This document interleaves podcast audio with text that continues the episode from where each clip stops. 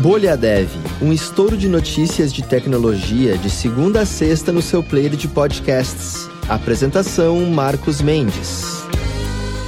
Olá, bem-vindas e bem-vindos ao Bolha Dev dessa segunda-feira, dia 17 de abril, aniversário de 65 anos de quando foi feita a primeira demonstração pública do Lisp, uma linguagem desenvolvida pelo cientista de computação John McCarthy durante um projeto de pesquisa em inteligência artificial.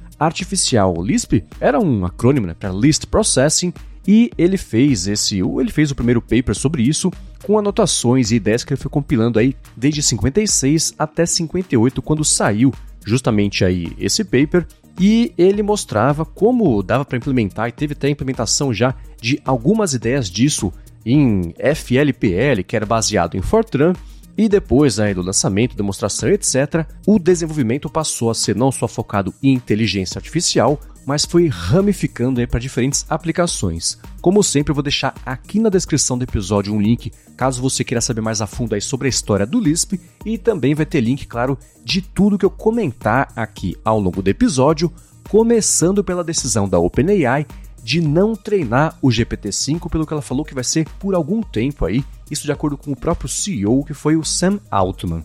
Ele comentou que no momento a empresa está trabalhando em recursos de segurança, adicionando também funcionalidades novas aí ao GPT-4, e então tá aí, uma espécie de pausa, mas não aquela pausa que o pessoal queria com aquela carta, né, que foi até polêmica sobre pausa total por seis meses para fazer as IAs. Bom, e ainda sobre esse assunto, uma imagem feita por uma IA venceu inadvertidamente duas competições de fotografia e as duas bem prestigiadas aí pelo mundo. O Boris Eldagsen, que já recusou esse prêmio, falou que a participação dele no Sony World Photography Awards foi um experimento para provar que o mundo da arte não está preparado ainda para essa nova tecnologia, sugerindo a necessidade de criar concursos específicos né, para imagens geradas por IA. Nick Bostrom, um dos principais filósofos de IA do mundo, afirma que chatbots podem exibir vislumbres de autoconsciência, de acordo com ele. Ele disse que mais do que só regurgitar textos, esses sistemas têm demonstrado sinais de criatividade, compreensão e raciocínio, e falou também que é possível que, em breve, modelos de linguagem possam desenvolver uma concepção de si mesmos persistente ao longo do tempo. Elon Musk funda a XAI, uma nova empresa com foco, claro, né, em IA. Essa informação veio depois da compra de milhares de GPUs para um suposto projeto de IA generativa no Twitter, e o capital inicial para a formação de uma empresa nova teria vindo de investidores da Tesla e também da SpaceX. Google estaria considerando mudança radical no mecanismo de busca, com o lançamento previsto agora para maio. Esse sistema de codinome MAGI, M-A-G-I, vai implementar ferramentas baseadas em IA, como por exemplo Chatbot Bard, e aí de início pelo menos as funções novas vão estar disponíveis exclusivamente lá nos Estados Unidos. Isso vem em reação ao fato de que a liderança tecnológica do Google está tão ameaçada que até a Samsung está pensando em adotar o Bing como buscador padrão dos dispositivos móveis dela. Então tá aí, o Google, é claro, estava bem em negação ao fato de ter falado que o BAD deles não era um substituto para o buscador, né? É claro que ia ser. VCU-B1, o primeiro satélite de observação da Terra e coleta de dados projetado no Brasil, é lançado.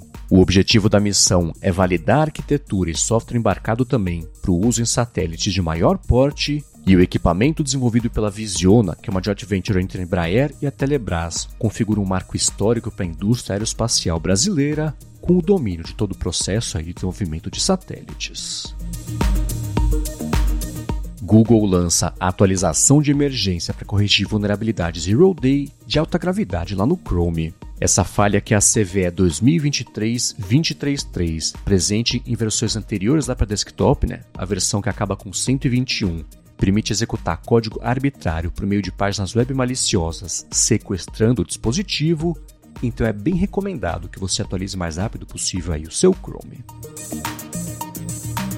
Bom, e falando sobre o mundo da Alura, deixa eu comentar uma novidade bem bacana, porque tem novidade justamente aí no universo de podcasts da Alura. A Alura acabou de lançar a série Hipsters Fora de Controle, que é o um novo podcast da Alura com notícias sobre inteligência artificial aplicada e todo esse novo mundo aí no qual a gente está começando a engatinhar e que você vai explorar com a gente.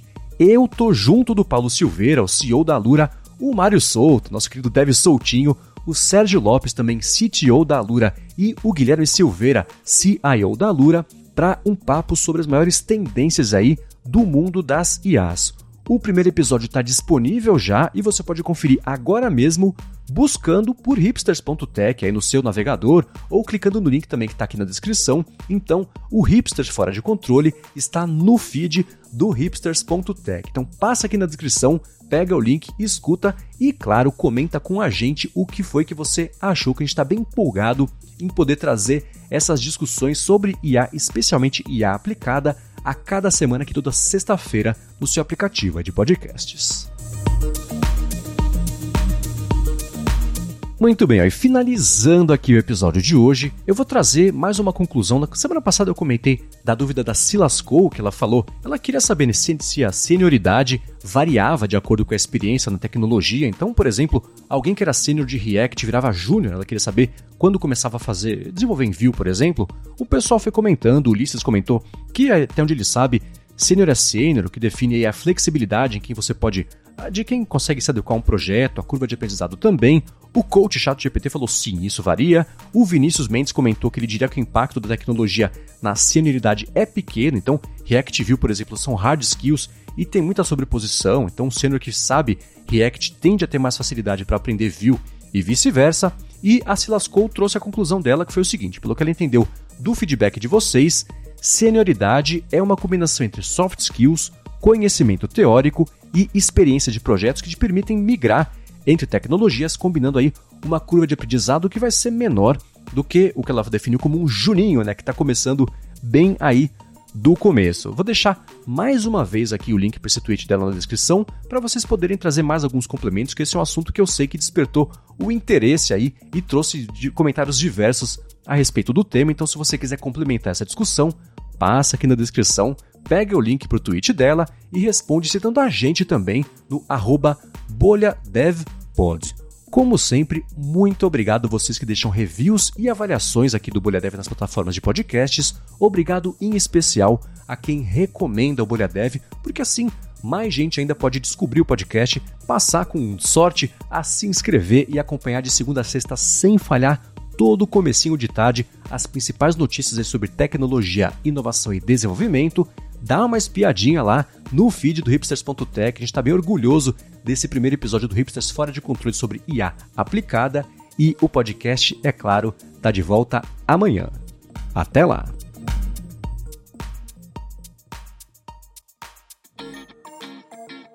Você ouviu o Bolha Dev, oferecimento alura.com.br e Felipe Deschamps Newsletter.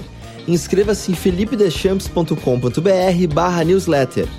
Edição Rede Gigahertz de Podcasts.